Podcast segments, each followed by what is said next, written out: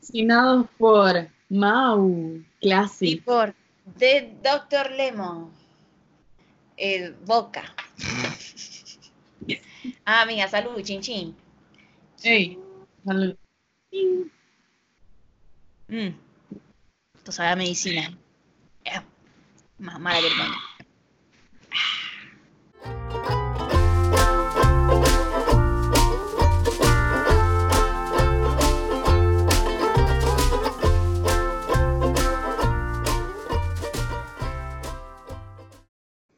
Hola, mi nombre es Desiree Y yo soy Andreina.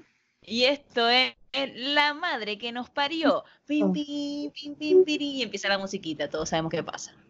Bueno, hola, bienvenidos a un segundo episodio de La Madre que nos parió con Andreina y conmigo en cuarentena. Oh, sí, todavía estamos aquí. Seguimos, seguimos en la lucha. Seguimos contando, sí. Eh, bueno, gracias. Primero quiero agradecer a todos los que vieron el episodio anterior y su buena onda y su buena vibra. De verdad que gracias, son muy dulces todo. Hemos recibido bastante apoyo de la gente. A la gente le ha gustado demasiado. De verdad, gracias. Sí, sí, han sido muy lindos todos, es verdad.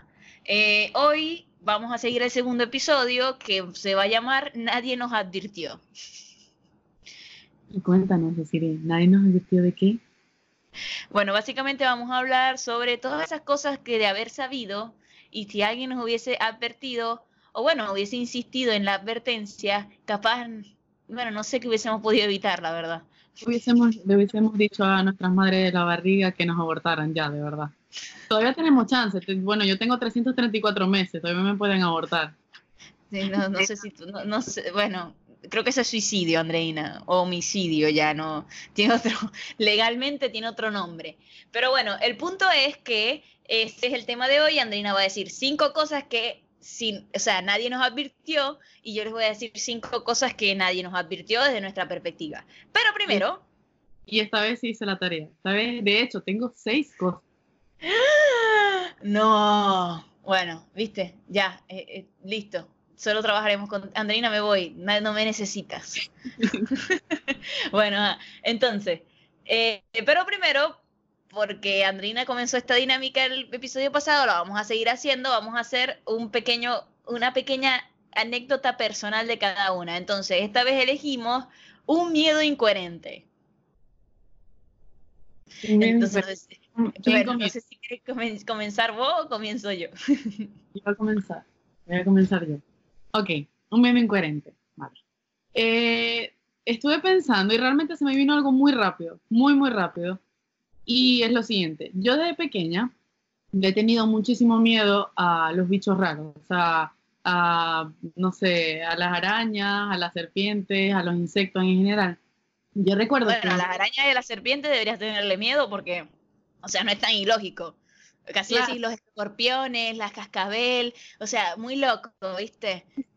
No, claro, claro, claro. Pero por ejemplo, también le tenía miedo que sí, a las mariposas, a las taras, a cualquier bicho que caminara que yo no tuviese control de, ¿sabes? Como que de apartarlo o lo que sea. Total. ok.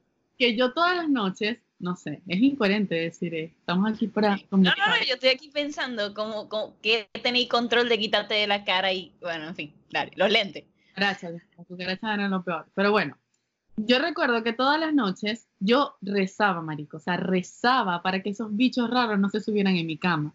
Y era algo tipo, Virgencito de Guadalupe, por favor, esos bichitos raros no se metan en mi camita. Obviamente yo era una niña mexicana cuando estaba pequeña.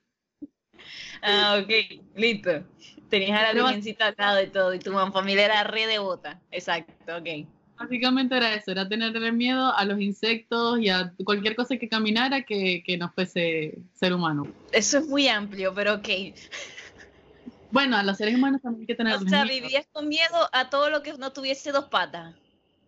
Eh, no sé, porque hay muchos animales que tienen dos patas, pero realmente Bueno, le tenía miedo a los insectos. insectos. Sí, a los insectos, Ah. arácnidos y a las serpientes y a todo eso que no sé cómo se llaman sus grupos de, de familia. Anfibios. A los anfibios. Anfibios no es. La- la- las serpientes son anfibios, No sé, marico. cosas de sangre azul y paja. Y que sepa biología y de, vida. Sí, que nos comente cómo se llaman el grupo de animales que ampliamente Andreina teme y que rezaba todas las noches que no se le subieran a la cama. Porque ella vivía en el monte, ¿viste? Ella vivía en el campo. En... Sí, vivía en el campo, en un lugarcito que se llama Ciudad Ojeda. Ajá. ¿Ese era tu miedo incoherente? Sí, ese era es mi un miedo. muy amplio. Es un miedo muy, muy amplio. O sea, de verdad tenías miedo a muchas cosas. Tenía cinco, Pero bueno, seis- pero eso de rezar, para que ese fuese tu rezo de las noches, estás muy triste, Andra, de verdad. hay niños que rezan porque, no sé, em, porque se acabe la guerra o porque, no sé, cualquier cosa. Yo rezaba para que los insectos no se metieran en mi cama. Habrán cosas peores. Bueno, ah, ahora viene el mío. El mío, por cierto, casualidad, yo le achaco mi miedo a la Rosa de Guadalupe o, o esos, a esos programas que eran así, historias. ¿Cómo se llamaba el de la viejita que decía, acompáñame ahora a ver esta triste historia? ¿Cómo? No, no eran casos de la vida real. Ah, mujeres con historias y hombres también. Ah, ok, ok, claro. Bueno, eh, recuerdo que una vez vi, eh, porque había una señora de servicio en la casa que obviamente veía la novela mientras limpiaba y veía bla bla. Entonces veíamos es- veía eso en las noches y yo de estúpida me quedaba con ella a ve- a ver. Y en Esa un era- caso, Esa era la famosa Kesha. La, la no, no, no, Quecha no, Quecha no veía eso. Eh, era otra señora de servicio que vivía en la casa. Quecha no Ah. vivía en la casa con nosotros. Bueno, entonces que Dios, cuando digo esas cosas, la gente debe pensar, uh, tenía una señora de servicio que vivía con ella. ¡Cuánta plata! ¿Cómo? Demasiada burguesía. No era burguesía. Era normal en Venezuela en esa época. Pero bueno, el punto es que eh, una vez vimos un episodio que era un una señora que tenía un esposo abusivo. Entonces el tipo agarró y, un, o sea, no sé, entre vaivenes de volver y, y estar con el tipo, en una lo deja y el tipo fue a la casa, entró a la puerta y le disparó primero el que tenía al lado de la puerta y después le disparó, porque era una familia humilde que vivían todos en, un en una piecita. Entonces le disparó a todos y los mató a todos. Y de ahí en adelante decirle Rivas nunca duerme cerca de la puerta ni con la puerta abierta. Ah, pero eso, No es más- dormir. ¿Cómo? eso es algo más racional. O sea, sí. A ver, sí, sí da miedo dormir, ver ese tipo de cosas y de repente dormir al lado de una puerta, al lado de una ventana.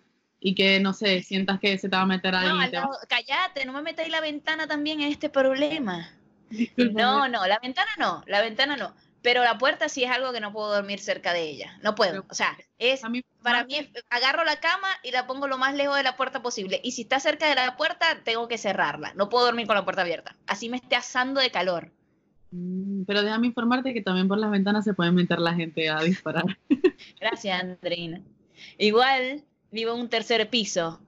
O sea, o es Spider-Man el que nos va a matar. Exacto, puede ser un chico que se crea Spider-Man. Hay mucha, mucha gente loca en la calle, es decir, eh, no sé, uno no sabe lo que puede pasar. Bueno, a mí, yo he escuchado que en Madrid la cantidad de insectos y serpientes que hay y que se suben a las camas es terrible. Así que yo también, Andreina, de verdad tendría, ten- lo consideraría seguir rezando. A ver, que como te ha funcionado antes, seguir rezando ahora. No, ahora no, ahora soy atea, ahora creo en otras cosas, mamá, soy atea. Ajá, ¿y a qué le rezáis? Ojalá se te monte un bicho, a ver a quién vas a llamar. Así te dice Dios de arriba. Ojalá se te monte un bicho, Andreina. A ver a quién coño vas a llamar. Vos a mí no me vas a estar rezando, tenéis 20 años sin rezar. Que te salve Buda. Que te salve, no sé, los planetas, eso con lo que creéis vos. Bueno, en fin, los miedos incoherentes son necesarios en nuestras vidas para luego reírnos y seguir teniendo miedo, porque no es que a mí se me quitó el miedo a todas estas. Hacer un podcast luego. Exacto, para decirlo en un podcast y tenerlo de material. Pero bueno, ahora vamos a la temática del episodio, que es Nadie nos advirtió. Entonces, Andreina, ya que hiciste la tarea tan, vamos a hacerte pasar de primero. No te diré, por favor. No, mentira. Sí puedo pasar de primero. Ajá, decime. Yo creo que una de las cosas principales que nadie nos advirtió, pero es que nadie, nadie, porque uno veía a los adultos eso de cuando era chiquito, y tú lo veías y tú decías, estos, estos carajos tienen la vida resuelta. O sea, míralos, se ven todos grandes, exitosos, y uno todo chiquito ahí comiendo moco. Y los, los grandes eran como que, Dios mío, o sea, de verdad tienen la vida resuelta, son lo mejor que hay en el mundo. Y realmente a una edad, yo tengo casi 30 años, y es como que puedo decirles que no, que, que, que no, que por dentro estamos en pánico, literal. Pero bueno, una de las cosas que nadie nos enseñó fue ahorrar, organizar nuestras finanzas, hacer una malaya tabla Excel con gastos. bueno, ah. nadie, me explicó cómo hacer eso. O sea, porque yo ahorita de grande, yo trabajo y gano mi dinero, y bueno, Manu también, y no sé qué, pero es como que yo sé qué gastos tengo en el mes, lo sé. Pero bueno, si me... eso es por cultura, ¿sabéis? Porque por lo menos aquí en Argentina, como aquí la juventud, literalmente a los 18, entre que los padres lo quieren que lo hagan y entre que los hijos están locos de salir de la casa de los padres, antes más que ahora era común que vivían solos desde, la mayoría de edad y, al mismo, y trabajaban y estudian. O sea, aquí es muy común trabajar y estudiar. Entonces, yo tengo una amiga que trabajó conmigo, o sea, era mi compañera de trabajo, y me dice que ella desde muy joven, su papá le enseñó lo que era una tarjeta de crédito y todo lo que vos estáis diciendo. Pasa que en Venezuela, como uno vivía de los padres hasta que hasta poder vivir de tus hijos, ¿me entiendes? O sea, en Venezuela uno no, nadie te botaba de la casa, más bien todo lo contrario, era como, mami, vení. No, ¿qué vas a hacer si apenas tenéis 35? ¿Cómo te vas a ir a vivir sola? Mamá era tipo, mamá, me quiero ir, no sé, yo rebelde, 17 años, mamá, me quiero vivir a Maracaibo. Maracaibo era la ciudad un poco más grande que Ciudad Ciudad Ciudad era un pueblo pero mamá, me quiero ir a Maracaibo a estudiar. No, hija, estudia aquí, ven. Y me daba, no sé, que si carro, casa, televisor y no sé qué para que me mantuviera con ellos. Entonces era como que... ¿Qué no habláis como un mexicano? ¿Por qué tu familia tenía... ¿Qué pasa? Pero son la, esa es una larga historia, decir. Cuando es la novela, es la novela, es la, es la, influencia de las novelas mexicanas en nuestra cultura, sí. Cuando yo voz, normalmente la imito en, en mexicano, pero bueno. Pero sí, es que nadie nos enseña a, hacer nada de eso, a, hacer una tabla en Excel, a poner ingresos, egresos. Y yo gasto, ahorita no, porque ya estoy tomando conciencia sobre eso, pero yo gasto cantidades de dinero, gastaba cantidades de dinero en estupideces, que era como, ¿por qué? O sea, ¿por qué pero te quiero decir algo que, yo me di cuenta cuando llegué aquí a Argentina, y que no quería admitirle a nadie, pero que mi, eh, mis amigos de aquí me han enfatizado eso es porque eras una niña de mami y papi con cobres, cheta, como dicen aquí. Y yo digo, no, yo no era cheta. Y entonces vengo y digo, no, la señora que vivía con nosotros, que limpiaba, cocinaba y nos cuidaba y lavaba y, hacía todo. Y es como... Sí. O cuando digo, no, es que mi mamá me llevaba al colegio y me traía y no sé qué, y era como que, porque tu mamá te llevaba al colegio y te traía. O sea, no había, no sé, no podías irte caminando. Pues sí. Pero sí, tenéis razón, en Venezuela nadie nos advirtió eso. O sea, mi mamá lo intentó, pero como siempre uno tiene la camita de tus padres, o sea, como uno siempre tiene esa seguridad, no es algo que le dé mucha pelota, ¿me entendéis? No, no le paráis mucha bola. No, Pero bueno, vengo yo. Sí. Muy buena, muy buena, no advirtió Andreina. Aquí yo tengo una. Nadie nos advirtió que esto no es lo más gordo que te puedes poner. Explícanos. El agua. que si Desiree del, presente fuese a la Desiree del pasado, que ya creía que estaba gorda, le digo, Desi, no estás gorda todavía. Y entonces esa Desiree le hubiese ido a la de atrás y le hubiese dicho, Desi, resulta que eso que vos pensáis que está gordo, no está gordo. Y esa Desiree no hubiese podido ir más para atrás porque ya, yo era raquítica, ¿me entendéis? Pero nadie nos advierte que siempre hay más allá. Desi, resulta que tus problemas alimenticios, tu anorexia y tu bulimia, no, guárdala para el futuro. Eso ahorita, eso ahorita no, no. No, no, nadie nos advierte que el metabolismo, que vos tenés adentro un metabolismo que va perdiendo fuerza y cagaste. Y no es que, ay, no es que yo siempre fui gordita, no, empeora, señores, empeora. Es mentira que estamos más flacos que, o sea, no sé, quién estará igual o más flaco que cuando estábamos de 15 años. Lo que pasa es que te tengo una, una, respuesta a eso. Lo que pasa es que uno cuando está joven tiende a comer... nutricionista. Andrea es nutricionista, hay que hacer esa, esa acotación antes de que piensen, ella habla sin saber. Ajá. Sí, sí, no. Continúa. Bueno, a veces hablo sin saber, pero... eh, cuando uno está joven, uno come lo que le da la gana tiene, no sé, trastorno de sueño, tipo, bueno, trastorno de sueño como tal no, pero uno se acuesta a las 2 de la mañana y se levanta a las 5 de la tarde y come comida chatarra y no sé qué. Y es como que en algún momento de tu vida y ya en la adultez, tu cuerpo va, está diciendo obligación, o sea, era, es como, ay, me estás matando, me estás matando. Y entonces es como, llega un punto en donde tu metabolismo, esto es una explicación muy, muy balurda y muy Seria y científica. Ok. científica. Pero es como que tu metabolismo eh, eh, se, se, se, comienza a lentecer y ya, ya, valiste, valiste verga, o sea, ya. Sí, nadie nos advierte eso de manera seria con pruebas de, mira cuando tenía 20, mira cuando tenía 25, mira cuando tenía 30, mira cuando tenía 35. Y es como, a la mierda, marico, es verdad. Entonces uno a los, no sé, 13, que es la última vez que recuerdo estaba muy flaca, uno dice, ¡ah!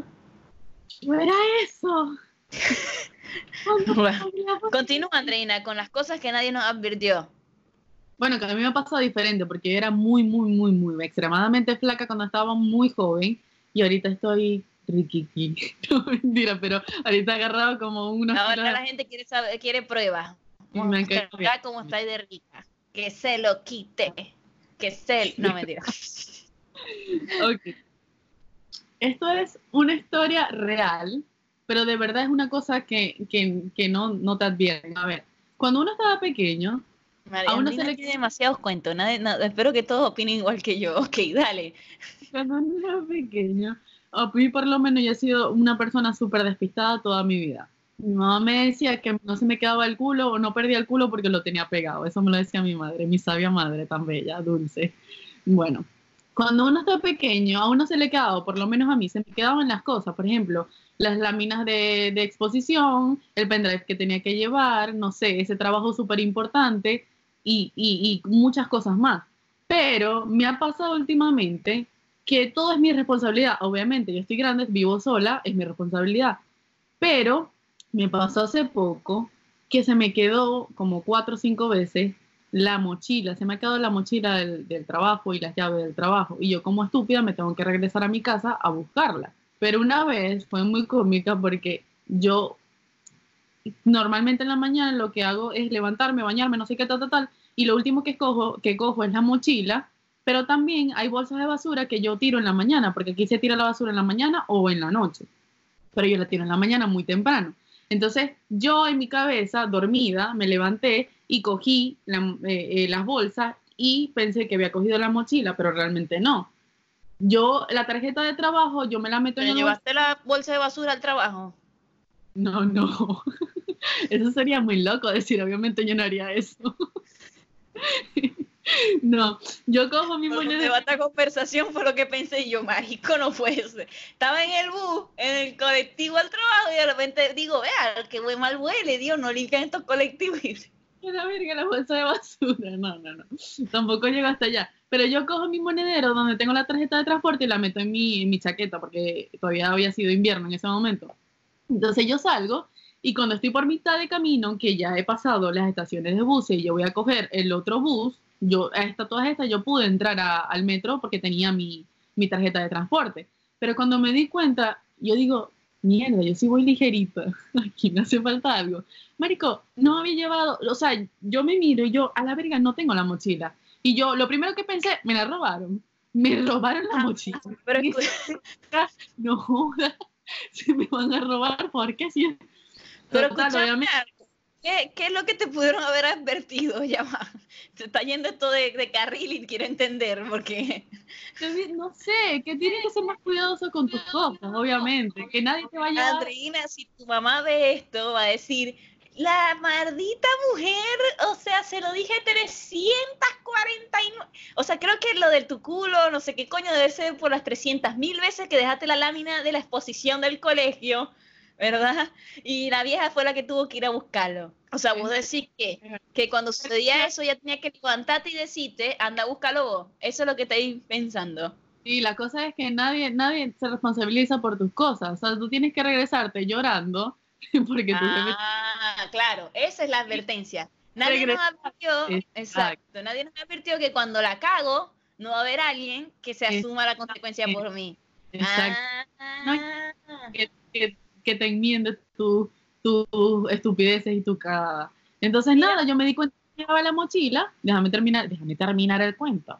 No, yo, yo me di cuenta que no llevaba la mochila y yo mierda me la robaron, obviamente me la robaron. Yo jamás en la vida pude haber dejado esa mochila. Y yo dije, men, no, o sea, ¿qué hablas? Obviamente la dejaste en tu casa y me tuve que regresar casi que llorando a la casa porque la había dejado. O sea, nadie, es que no, nadie se va a responsabilizar. Me ha pasado eso, pero no ya no llegando al trabajo. O sea, es como, o sea, me pasa mucho con los lentes, porque estoy, o sea, como yo no veo de lejos, ¿verdad? La verdad es que a veces todo lo que estoy haciendo es muy aquí, ¿me entendés? Aquí me estoy agarrando la crema, estoy agarrando, me estoy vistiendo así, ¿me entendés? Todo es muy cerca, agarro la mochila, ta, cuando bajo y miro así hacia, hacia afuera, es que me doy cuenta, uh, los lentes, y me regreso. Pero, pero no yendo al trabajo, marico, o sea, qué triste. Pero bueno, vengo yo. Pobre mamá de Andreina. Nadie nos advirtió que ir a votar es tan ladilla. O sea, todo el mundo cuando éramos chiquitos, y cabe destacar que en Venezuela nosotros votamos como 45 veces en un periodo de 10 años. O sea, pero recuerdo que la primera vez era como un deber cívico, mimi, y uno veía a los padres irse, pasaban todo el día afuera cuando éramos chicos, y uno pensaba, se están divirtiendo sin nosotros porque nos dejaron aquí con abuela. O sea, porque mi abuela votaba primero, porque era mayor de edad, o sea, era viejita de tercera edad y le daban dejaban pasar primero, entonces mi mamá la llevaba a votar y después se regresaba y nos la dejaba con la muchachera. Y, entonces uno pensaba, están todos los adultos divirtiéndose sin nosotros. Ah, y nosotros aquí con la abuela y bla, bla. Claro, qué coño, o sea, después nos, nos damos cuenta que tenemos que pararnos a las 7 de la mañana o antes para estar en el sitio, para hacer la fila, para esperar, para ver a los guardias hacer unos pu, pu, pu, pu, y bla, bla. Y nadie nos dijo, hijo, claro, habían cosas que ellos no podían predecir, porque las 45 veces en un periodo de 10 años nadie lo puede predecir. Pero ustedes sabían la cruda realidad de ir a votar y que era un fastidio por mucho que lo pinten como un deber cívico y bla, bla, bla, bla. Lo que pasa es que también en Venezuela era un struggle votar, o sea, siempre ha sido, siempre los padres eran como que tenías que levantarte súper temprano en la mañana, o sea, y era todo demasiado, ¡ah! Pero, por ejemplo, aquí, yo viví una votación aquí, no recuerdo cuál fue, que la gente normal era como que se iba a votar, hacía sus verguitas y se regresaba a casa y ya, y se ponía a comer un... Pararse ante las 7 de la mañana es un fastidio, todo. Y todo lo que amerite para esa hora, para después estar en la fila, para el que no le gusta socializar en la mañana, tener que socializar. Porque si no hay gente mm, odiosa, tenés a la viejita que te saca conversa, la señora que te, conseguía, entonces nosotros vivíamos en un pueblo, te conseguías a medio mundo que no querías ver, porque había gente que vos no querías ver. Y bueno, ahí está. Ahí. ¿Qué vamos a hacer? Pero bueno, nadie nos dijo eso, es lo que estaba pensando. Esa fue una de las experiencias más fastidiosas de mi vida. Ha sido, perdón. Sí, Igual eso se, enlaza con lo que yo, lo que yo tengo aquí. De todo es tu responsabilidad, a lo que venía diciendo anteriormente. Papeles, diligencia, pagar cosas, el alquiler, todo. O sea, si un día tú te quieres, literal, no sé, quedar en tu cama porque te da, te da fastidio tener que ir a trabajar, no puedes, porque tienes que ir a trabajar porque tienes que, cosas que pagar o tienes que levantarte a las 7 de la mañana para hacer un papeleo mm, horrible. Y a mí siempre me costado... Tu mamá te hacía los papeleos. Mira hasta cuando tu mamá te vacunó. Vos también sos medio... mamá me hacía de todo a mí. O sea, yo era... Yo no sabía ni cocinar. No, hay límites y hay límites. Vos sos una niña de mami y papi. Yo, yo, o sea, mi mamá me fue soltando con... No, a mí no. A mí, hacía, a mí me hacía todo, todo, todo, todo. O sea, si yo tenía que hacer un papeleo, mami me llevaba, me traía, me hacía papeleo, me buscaba las cosas, no sé qué. Yo no hacía nada. Y obviamente ahorita es un fastidio para mí. Entonces es un fastidio tener que hacer diligencia, es un fastidio. Igual lo tengo que hacer, pero bueno. Bueno, seguimos.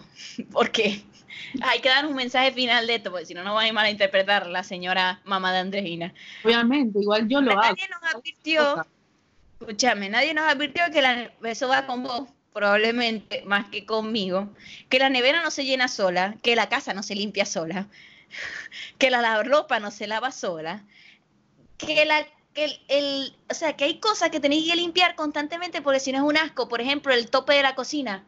¿me entendéis? O sea, hay cosas, vos no te imagináis en la cabeza todo lo que hay que mantener limpio para que vos pudieses estar en esa casa y sentir, ah, sí, no, mi casa es súper limpia, mi mamá lo único que hace es barrer y pasear. No, mentira. Tu mamá solo la pasea y, y no, y barre.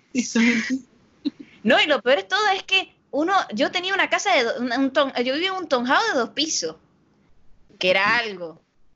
Sí. Eh, yo me acuerdo de cuando yo vivía, cuando yo llegué aquí a Argentina, yo vivía en un hostal con mi hermano y vivíamos en una habitación.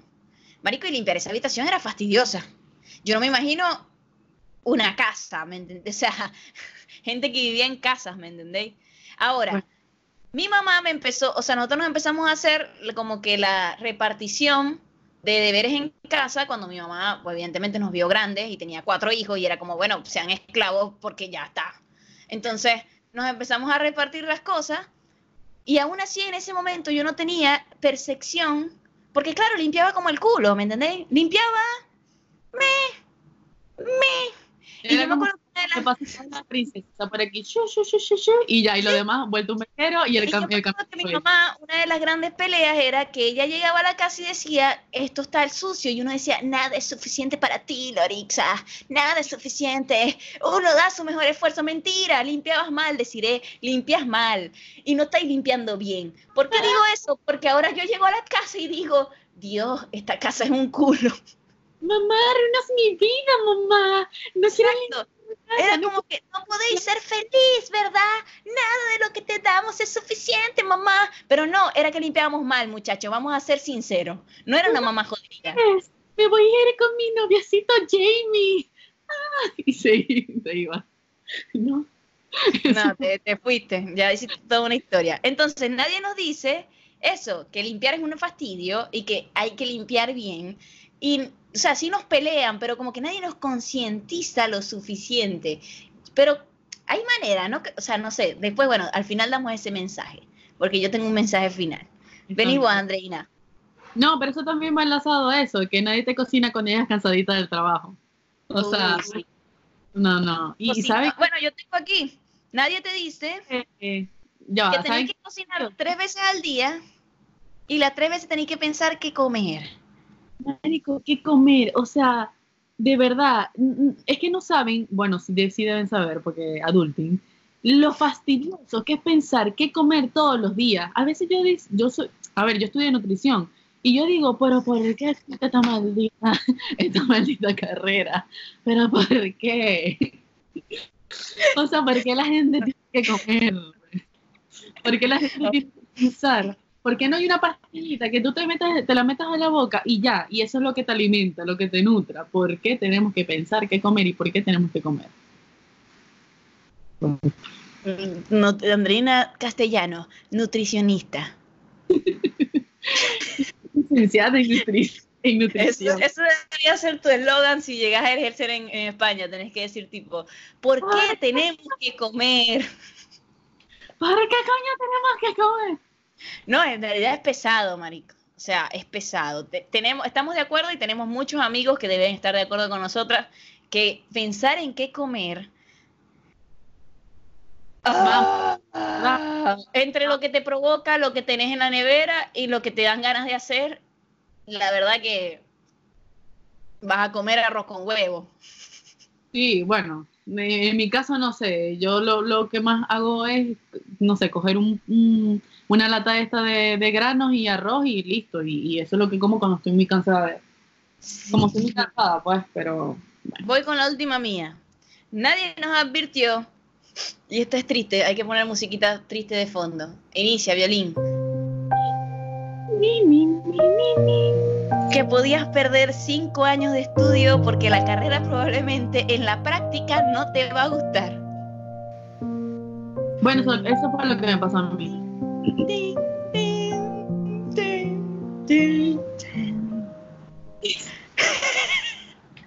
canción Es muy triste que nadie te advierta eso porque todos quieren apoyarte. En realidad yo sé que por ahí no lo dicen porque quieren ser, por lo menos mi mamá era como, tienes que ser lo mejor de lo que quieras ser, hija.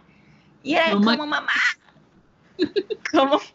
Mamá, cállate, mamá, déjame. Quiero ser, quiero ser complejo. Pero Pero bueno, ¿qué te puedo decir? Viene la última tuya. Bueno, no, eso es lo que te iba a decir, que yo, que yo no estoy ejerciendo nutrición y que yo antes de venir a España igual no ejercía nutrición, ejercí muy poco tiempo, porque me di cuenta que no era mi carrera. O sea, a mí me gustan todos los conocimientos que adquirí de nutrición, pero yo lo siento que son para mí y ya, no para compartirlo a otra persona, porque mira... Me di cuenta en el momento en que dijiste por qué tenemos que comer, por qué... Exactamente. sentí un feeling ahí. Yo no sé si esto vaya a cambiar con el tiempo, porque mi, de verdad yo soy muy indecisa y mi, mi, yo cambio bastante de idea, que lo diga decir ahí. Pero, pero men, o sea, me da un fastidio tener que decirle a la gente que comer nada normal. Es como, ay, marica, come lo que te dé la gana. ¿Queréis zampate un, no sé, una arepa frita? Zampátela. Vive la vida, sé feliz, mi reina. La vida es una. Pero bueno, eso, sí. Creo que el colegio de nutricionistas de, de Venezuela te va, te va, a sacar el título. me, van, a echar del colegio de nutricionistas, de verdad.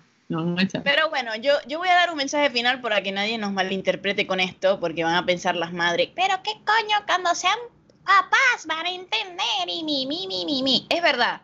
O sea, las debí abortar cuando pude. Son son unas humanas terribles.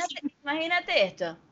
Debe ser muy difícil, y lo digo porque yo soy una niña muy ansiosa desde que era muy chiquita. O sea, yo creo que hay cosas que sí pudieron haber como hacernos concientizar más. Incluso va a haber gente que dice, bueno, pero si yo cuando era chama, yo tenía eso como más, era consciente de eso. Y está perfecto. Por ejemplo, la limpieza, yo creo que yo tengo mucha gente que desde muy joven concientizó mucho en limpiar bien, ¿me entendéis? Porque, bueno, porque, porque no sé, porque su, la metodología fue otra, su pensar es otro, capaz es algo genético, qué sé yo. Pero el punto es que debe ser muy jodido, por ejemplo, esto de asumir tus responsabilidades, de, pero no responsabilidades sencillas como, no sé, dijiste una mentirita, dile a tu mamá que mentiste. No, este, algo tipo, dale, como decís vos, te fuiste al colegio sin la lámina y que llames a tu mamá, mamá, deje la lámina y te diga, bueno, mami, ve, ve, a ver qué vas a hacer, porque vas a sentir abandono de tu madre. Entonces se mezclan muchas cosas, que es como, uy, qué difícil es ser padre. Y deberían saber que nadie nos advierte tampoco lo difícil que es ser padre. Tanto que no, pero yo creo que por fines reproductivos, creo que es por el bien de la humanidad. O sea, yo todavía no soy madre ni nada, pero igual yo debe, ser muy difícil crear un ser humano. Claro, porque ponete a pensar eso, o sea, ponete a pensar que tenés un ser humano en el cual nunca hay, o sea, tenés siempre que estar en el medio porque puedes caer en el... No, negativo siempre la vas a cagar, siempre, siempre, como padre y como ser humano, siempre la vas a cagar. La madre que nos parió. O sea, el, el, decir la madre que te parió es responsabilidad de decir a tu madre, slash padre, de todo lo que malo que te ha pasado en la vida o de todo lo malo que eres. ¿Cómo? Ya que te aborta a los 336 meses de edad. pero bueno. Pero bueno, el mensaje es ese, debe ser muy difícil ser mamá y ser papá. No, y adulto también. Igual lo que, lo que digo es que uno va perfeccionando esas cosas a medida que va como que creciendo. Como que ya, por ejemplo, si antes te parecía un fastidio limpiar y dejabas platos sucios durante cinco días, ahorita es como que no, o sea, no lo puedes hacer porque, no sé, el piso va a oler a... A ver, Hay, gente, hay gente que no ha aprendido todavía muchas cosas. Todavía también, depende de cada quien, pero vamos a hablar de gente promedio. Vamos a estar claros ser adulto de verdad es muy, muy, quiero, quiero, renuncio. ¿Dónde, ¿dónde lleno? ¿Cómo? Me bajo de este bus, por favor. Sí, Yo no pedí ser Yo necesito, necesito que reseten todo. Yo yo me que decía como que, pues eso, lo que estaba hablando al principio, como que uno veía a esa gente, ay, qué bello, qué bonito, qué tal eh, todos siendo adultos y perfectos, y por dentro estaban, Dios mío, auxilio, ¿qué hago aquí? Bueno, así estamos nosotros ahorita. ¿Qué hago aquí? Bueno, cuando uno, nosotros, yo por lo menos pensaba, bueno, ya, ya a los 25 ya debo tener mi vida hecha, una carrera estable. vino, además de que vino la vida, vino país, vino chavismo, vino y me se reían. Ja, ja, ja, Oh, funny little baby. Pero bueno. Pero bueno, esa fue la temática de hoy. Vamos a despedirnos porque ya creo que ya está. Y díganos ustedes qué les hubiese gustado que les advirtieran en los comentarios, pueden decir, ¿no? Sí, porque evidentemente se nos pasaron cosas y tocamos temas muy por encima, pero hay gente que puede decirnos cosas como que sí, cosas más, más profundas. También nos pueden decir su miedo es incoherente. Eso estaría ah, bueno también. Claro, sus miedos incoherentes. De verdad, eso es un tema bastante bueno. Queremos reírnos un rato. Porque yo por lo menos no lo dije, pero también le tengo miedo a los globos. Mira, lo dejaremos para otro episodio. Bueno, chicos, muchas gracias por escucharnos. Compartan, likeen, síganos en la nueva red social. Déjennos corazoncitos, besitos, lo que ustedes quieran. De verdad estamos dispuestos a leerlo, a escucharlo y sigue en pie esta línea de apoyo de chicas que le quieren escribir a sus exes, de, de gente que está quiere cortarse las pollinas de, Dios mío, esto es horrible ser adulto, envíenos de verdad sus problemas, sus cosas, que nosotros estaremos dándoles consejos, porque somos Tenemos licencia certificada para aconsejarlo con respecto al tema. Y bueno. Bueno, síganos en la nueva red social, La Madre que nos parió, guion bajo o piso para algunos otros lugares. Eh, el video va a estar disponible en Instagram TV y estamos en Spotify también. La Madre que nos parió.